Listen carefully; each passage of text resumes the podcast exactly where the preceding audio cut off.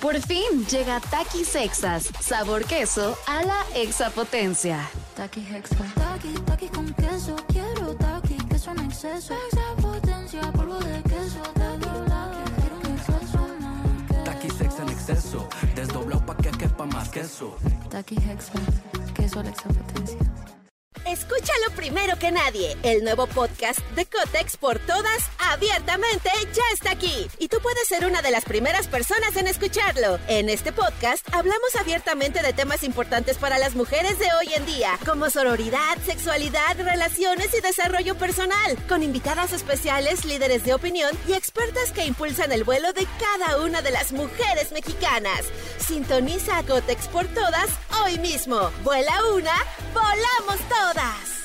Estás escuchando Jordi en Exa, el podcast. Y señores, no lo puedo creer, pero está aquí, está aquí ella, la imagen, la efigie, la señorita, la mujer, voy a decir la mujer, la mujer. Claudia Lobatón, sexóloga clínica, educadora y psicóloga. Señorita, ¿Cómo ya estás, hace corazón? mucho que- Ya, señorita, ya no. Ya, Pero ya esos términos ya están, yo están- diría, ya están en desuso. ya están en desuso. Habrá quien todavía, ¿no? Sí, pero digo- ya muy poca gente, yo creo. Desde la, de- vamos, desde el saludo es bonito, pero ahorita me hiciste a pe- me pusiste a pensar, ya quién, ¿A quién le gusta que le digan señorita? exacto, Pero es como a quién le respeto, nada significa, más. ¿no? Es como respeto. Sí, ahora su- o se utiliza más desde el saludo, pero el significado me parece que ya. Claro. Ahora la pregunta saliendo. sería, esa, la palabra señora, señorita, la única diferencia era la sexualidad. O sea, capaz que no, o sea, capaz que también había como algo distinto, es como decir señorita como por atención, Co- como, Como, alguien como más que la señorita era más joven que la señora, porque incluso está ese tema de, ya me dicen señora, pues no me veo tan grande, ¿sabes? Sí. Claro. Eh, la- el significado sí tiene que ver con el estado marital que antes era importante Ajá. para poder eh, definir. Claro, porque decían, mira, esas todavía son Eh, señoritas. Eso todavía son señoritas que que- todavía son solteronas. mujeres que pueden estar como en pos de casarse. Ajá. Escúchalo primero que nadie. El nuevo podcast de Cotex por todas, abiertamente, ya está aquí. Y tú puedes ser una de las primeras personas en escucharlo. En este podcast hablamos abiertamente de temas importantes para las mujeres de hoy en día, como sororidad, sexualidad, relaciones y desarrollo personal, con invitadas especiales, líderes de opinión y expertas que impulsan el vuelo de cada una de las mujeres mexicanas. Sintoniza a Cotex por todas hoy mismo. Vuela una, volamos todas. Ajá. Y una señora significa que ya tenía un rango social distinto porque ya estaba casada. Claro. Era señora de López. Sí, señora sí de- está como muy en desuso, estoy de acuerdo ahora. Pero digo, Pero desde la amabilidad está, ¿no? está bonito, pero desde el significado creo que ya. Sí, o sea, si te dicen a alguien eh, en tu caso, que tú eres una mujer muy joven, pero si te dice alguien en tu caso, eh, no sé, en el súper tal, pásale señorita tal, ¿te sacas de onda? No, no, para nada. ¿Prefieres el señorita que el señora? Mil veces, siempre, siempre. O, o que el ceño. ¿O que el señor? Que- Fíjate que creo que el ceño me gustaría más que el señora. Oiga, señor, pásele. Porque eh, sí, ¿sabes con qué lo asocio el señora? Como con esta propiedad Ajá. de como de pertenezco a alguien y, Ah, ok. y no. Ok. Pero bueno, hoy sí soy señora, ¿saben por qué? ¿Por qué? Porque es mi cumpleaños. ¡Eh!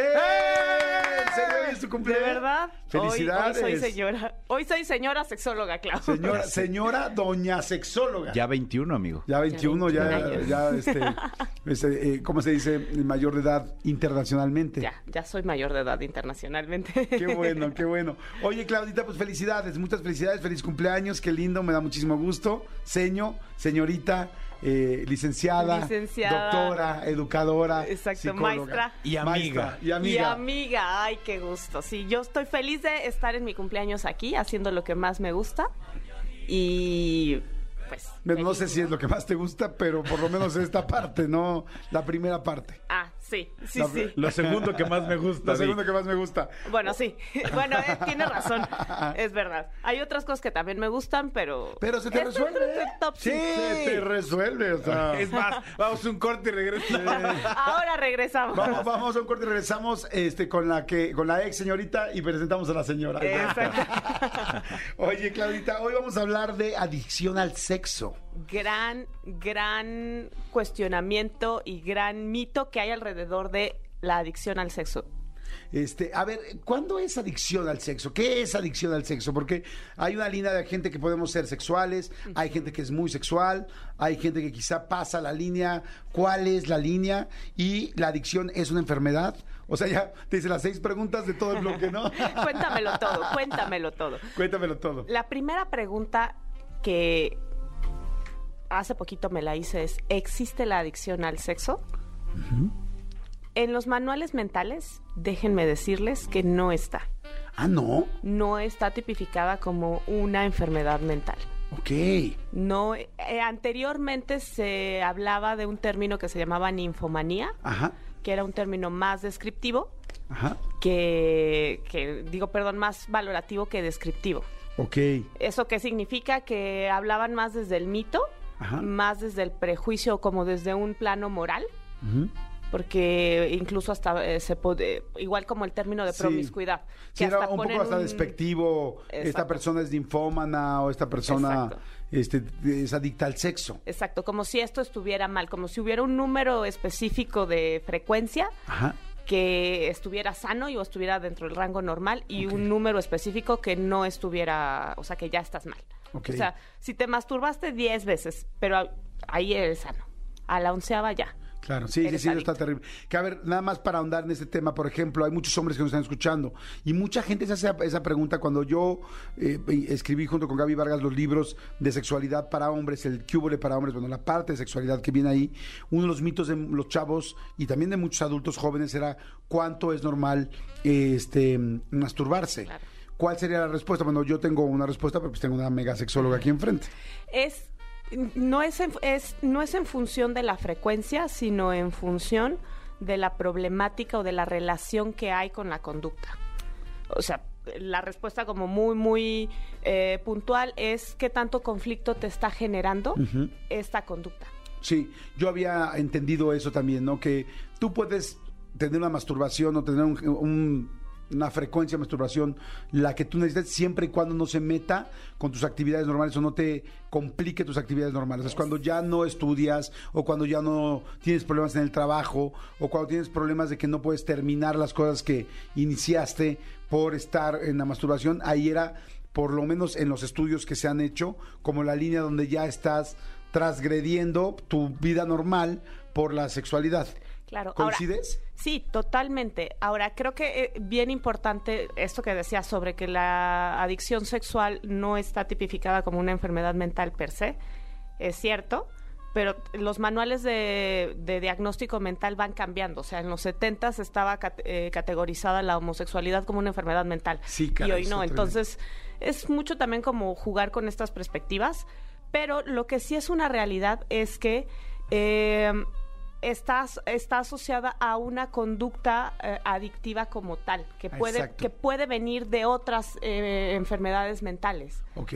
como puede ser un trastorno de ansiedad generalizado, como puede ser un bajo control de impulsos, como puede ser en la hipomanía, eh, más bien el trastorno de bipolaridad, en la fase de bipomanía, de hipomanía. Eh, no es cierto, no es hipomanía, es manía. ok.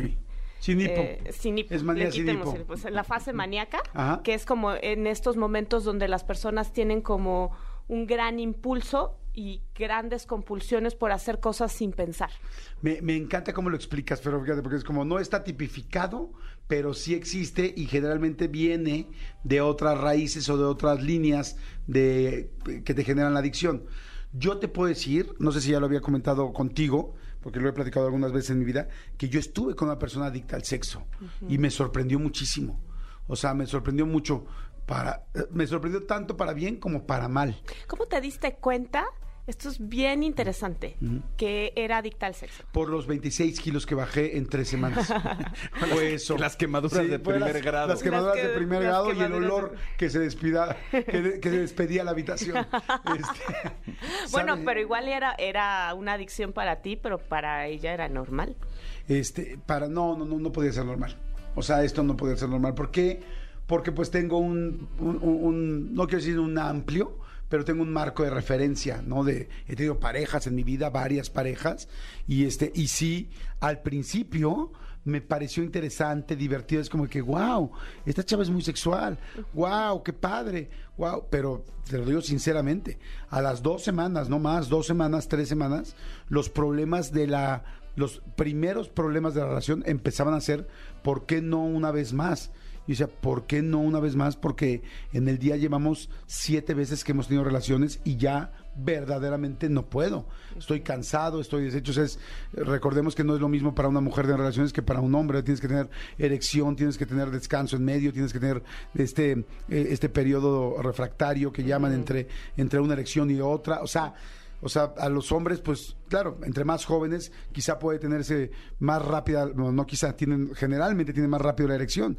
Pero o sea, no puede ser que te enojes porque llevamos siete veces y quieres una octava y estás enojada por esto, pero enojada serio. Ahí dices el punto clave, que es no es tanto la adicción no se mide en la frecuencia, sino en el nivel de, dific- de- de dificultad o en el dolor que genera la ausencia de esa sustancia, de esa conducta, de esa situación. El problema no es que yo tenga 10 veces relaciones sexuales, es qué pasa si no puedo tener relaciones Si sexuales. no puedo tener la nueve ¿Cómo o me la pongo? diez. Ajá. Ok. ¿Cómo me pongo? ¿Y qué, qué influye en mi vida? Ok. O sea, ¿qué hay detrás? Que de- regularmente algo de lo que se habla de una adicción es que es un es una vamos es una compulsión es algo que no se puede parar y que incluso aunque sé que hay consecuencias negativas lo sigo haciendo. Ah, acabas de decir algo, te lo voy a ejemplificar en mi caso, ¿no? Uno de estos días, estamos de viaje, situación complicada, estamos con el papá de ella, con el eh, medio hermano chiquito, o sea, es como acabamos de terminar tal y ponemos en riesgo una situación donde te pueden cachar y poner incómodos a todos. O sea, es como, oye, ya estuvimos varias veces y es como, vamos ahorita. Pero es que venimos ahí. Vamos ahorita, pero es que ahorita es peligroso, o sea, o sea, nos ponemos en riesgo en una posición muy incómoda, no me importa.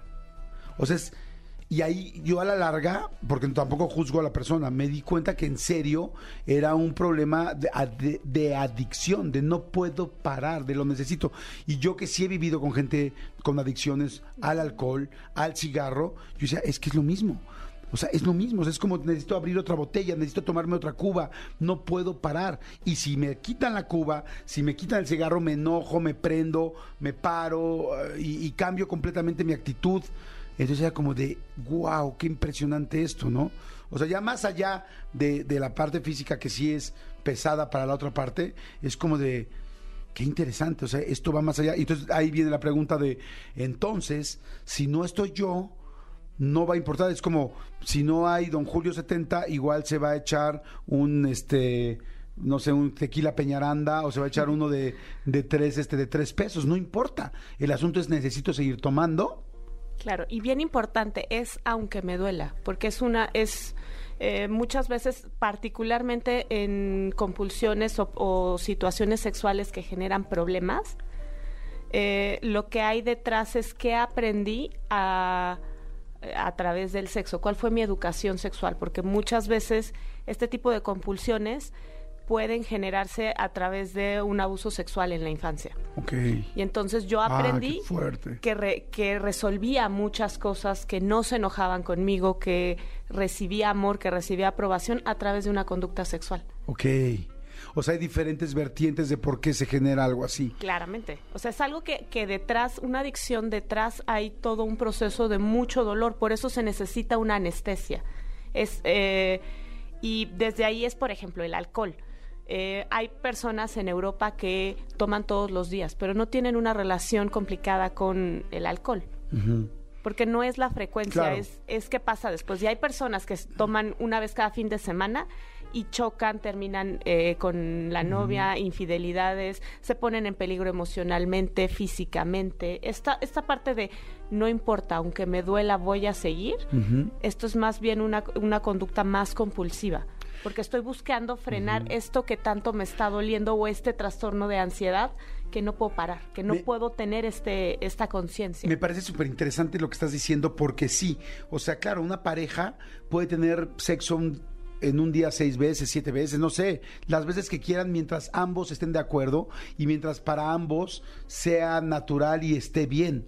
El asunto es cuando una persona, uno de los dos no puede parar y uno de esos dos eh, tiene que seguir ya buscando otras situaciones. Yo, fíjate, yo la verdad me impacté mucho, te digo, al principio parecía chistoso, pero al principio estoy diciendo una semana.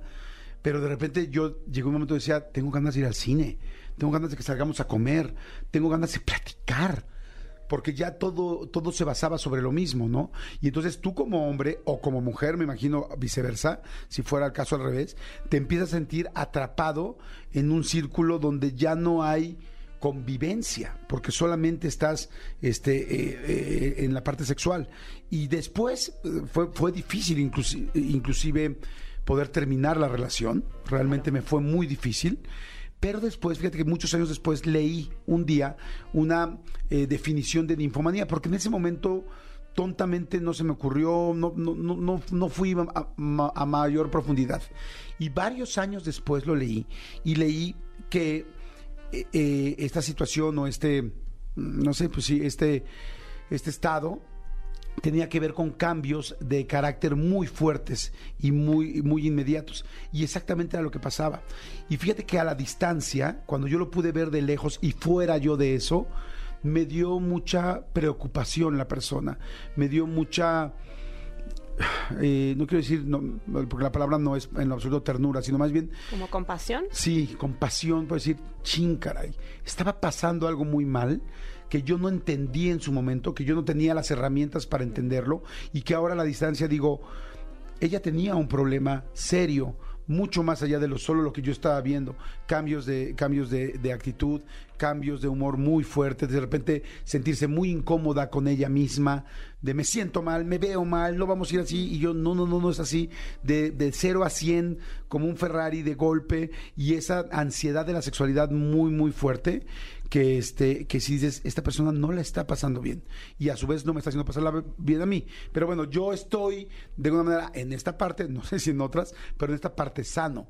Pero esta persona no lo está y sería padre poderla acompañar. ¿Cómo se puede acompañar? Seguramente habrá personas que están escuchando que dicen, oye, pues quizá hay algunos indicios de esto en mi pareja o en, o en mi amiga o en mi amigo. ¿Cómo se puede acompañar a una persona así? ¿Qué, se- qué debemos hacer?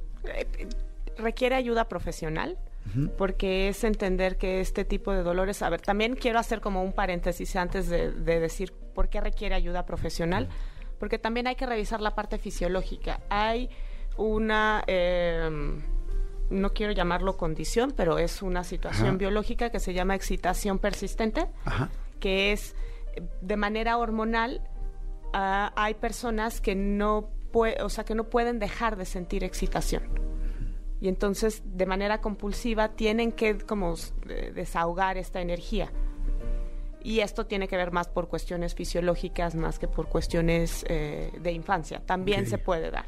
Y eso pues se resuelve con un tratamiento médico, con un tratamiento endocrinológico, eh, qué sé yo, o sea, como ir con un especialista. Eh, el- la parte de adicción sí tiene muchos componentes, aunque es- hay fisiología sobre cómo responde el cerebro. Por eso es importante ir con un especialista Claro. y por eso, como amigos, solo te toca ir quitando estas, eh, vamos, estas conductas Ajá. que pueden ser eh, dañinas e ir también como planteando esta separación porque muchas veces las relaciones se vuelven codependientes. Una persona es adicta a- al sexo o es adicta a alguna sustancia y la otra persona que está a su lado, que es su pareja, que es su familiar, se vuelve adicta a la persona, a salvarle, a, a- a resolverle. eh, y muchas veces el, el trabajo terapéutico va desde ahí, de, a ver, esta es una situación problemática y es algo que le toca resolver a la persona. Ok. Tú no puedes hacer nada más más que acompañarle y poner límites hasta donde tú estás incómodo. Y, y me pareció muy interesante, como dices, ir con un profesional. ¿Por qué? Porque hay muchas vertientes de por qué está pasando esto. Claro. No es solo una. Habrá una, como dices tú, que hormonalmente se puede curar con medicamento, habrá otra que sea de terapia psicológica, habrá otra que sea de un dolor de infancia, un trauma muy fuerte por un abuso y un buscar el amor o, el- o la aceptación vía sexual. Habrá una persona, como dices tú, que no puede parar eh, la- excitarse está bien interesante. Mira, hay un chorro de llamadas, hay un chorro de gente que está mandando mensajes. Dice, hola Jordi, este, y a la educadora sexual, feliz cumpleaños. Gracias. Este, gr- gracias Claudita Lobatón, felicidades. Dice, tengo 38 años, pero de los 17 hasta los 32, por lo menos, todo lo que veía, fuera un tubo o una manguera o un pantalón o un vaso, bueno, casi todo lo relacionaba con un miembro sexual masculino y quería tener sexo. Y tuve varias parejas, una vez casada, lo mismo con el tiempo, los hijos, el matrimonio y la rutina, esto disminuyó. Pero dime si eso coincide con adicción. Saludos, eh, desde Catepec soy anónima, pero todo lo relaciono, lo relacionaba pues con imágenes fálicas. No necesariamente. Yo creo que es como bien delicado poner el tema adicción. Digo, porque volvemos como al punto. Yo más bien lo que le preguntaría a esta persona es qué tan problemático le fue en sus relaciones. Porque una adicción tiene mucho que ver con la relación que tienes con la sustancia, con el sexo y cómo te afecta en tus otras áreas. Si te afecta de manera interpersonal, si te afecta de manera eh, eh, emocional, si te pones en riesgo. Es más bien qué haces con esa conducta, Ok, a dónde te llevas. claro. ¿Será que una persona adicta al sexo ya lo es o se puede hacer? Am, hay predisposiciones y son predisposiciones genéticas, em, pero obviamente hay eh, que se llaman factores detonantes y esto es situaciones donde puede ser más fácil que suceda. Yo puedo tener la- una predisposición a una adicción, pero si siempre estoy en un ambiente donde la gente no toma, quizás desarrollaré alguna otra compulsión hacia otra cosa que sea quizás muy- socialmente más aceptable y menos problemática. O sea, porque también nuestra actualidad nos impulsa mucho hacia tener adicciones, porque las redes sociales son constantemente una, eh, sí, como una, una pequeña recompensa. Y entonces esto hace que nuestro cerebro esté constantemente pidiendo dopamina, dopamina, dopamina, que es como una sustancia que hace que tu cuerpo se sienta bien, pero que se va rápido. Ok. Entonces, cuando si no tengo como buen autoconocimiento sobre mi, mí misma, si hay previamente, la- regularmente la mayoría de las adicciones están ligadas a otra enfermedad mental, que puede ser trastorno de ansiedad generalizado, que es lo que hay que tratarse, no la adicción como tal al, al sexo, no es deja de tener sexo, es más bien deja de tener ansiedad que te está llevando a tener sexo de una manera que te está metiendo en problemas, Claro. que ya te quedaste sin chamba, que ya le pusiste el cuerno a tu pareja. O ya te cacharon una masturbación dentro de una oficina o cosas que te... Exactamente, o- Que, que dices, ¿en serio no puedes esperarte a llegar a tu casa? Exactamente. Ajá. Y esto va influyendo mucho con la educación eh, sexual, porque ¿qué pasa? Cuando nos educan a través de la vergüenza, la ansiedad sube, porque el deseo es más grande. ¡Qué interesante! O sea, lo prohibido me genera más. Yo cuando veo, por ejemplo, casos de personas exhibicionistas, son personas que tienen una educación sexual muy estructurada o como muy represiva, Ok.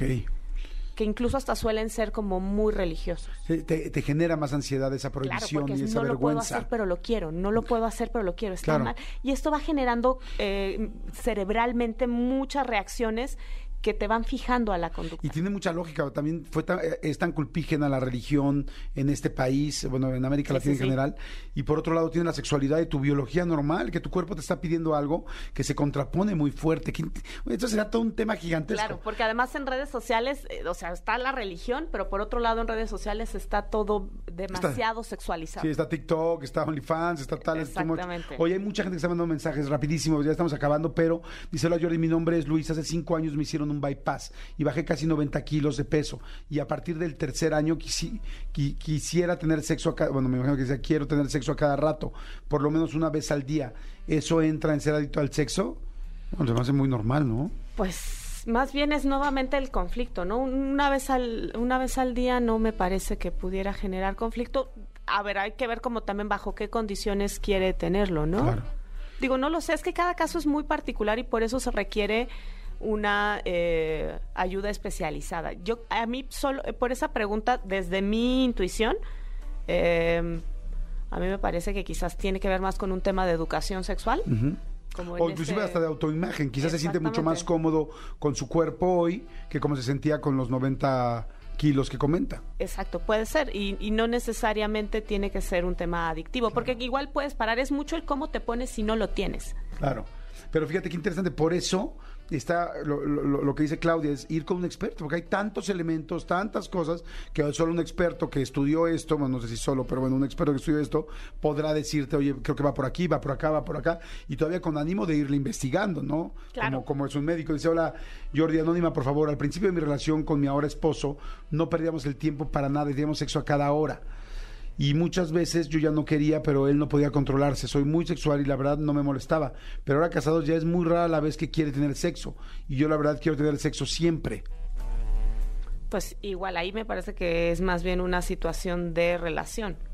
Es antes sí, y todo el significado que le vamos dando a las relaciones sexuales, ¿no? Porque a veces no es solo no quiero tener sexo, es la sensación de porque no quieres tener sexo significa que ya no te gusto o significa que ya no me amas o significa que ya no soy atractiva Claro. y va atravesando en aspectos como bien primarios de autoestima, de autovaloración y de cómo me voy relacionando, Claro. no, no tanto como desde una cuestión de no puedo parar. Claro, está interesantísimo el tema, Claudia. Muchas gracias, muchas, muchas gracias. Este, acuérdense que si quieren volver a escuchar esta plática, la pueden escuchar en el podcast del programa todos los días a las 3 de la tarde. Subimos eh, aproximadamente a las 3 de la tarde, se sube el programa en cualquier plataforma digital de audio. Le puedes pones Jordi Nexa y hoy saldría eh, entrevista a Claudia Lobatón, Adicción al Sexo, saldría esta sección y la puedes escuchar.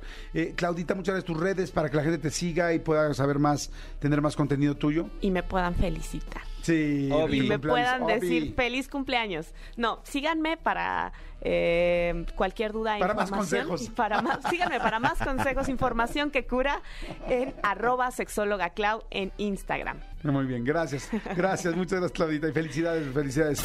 Escúchanos en vivo de lunes a viernes a las 10 de la mañana en Exa FM 104.9.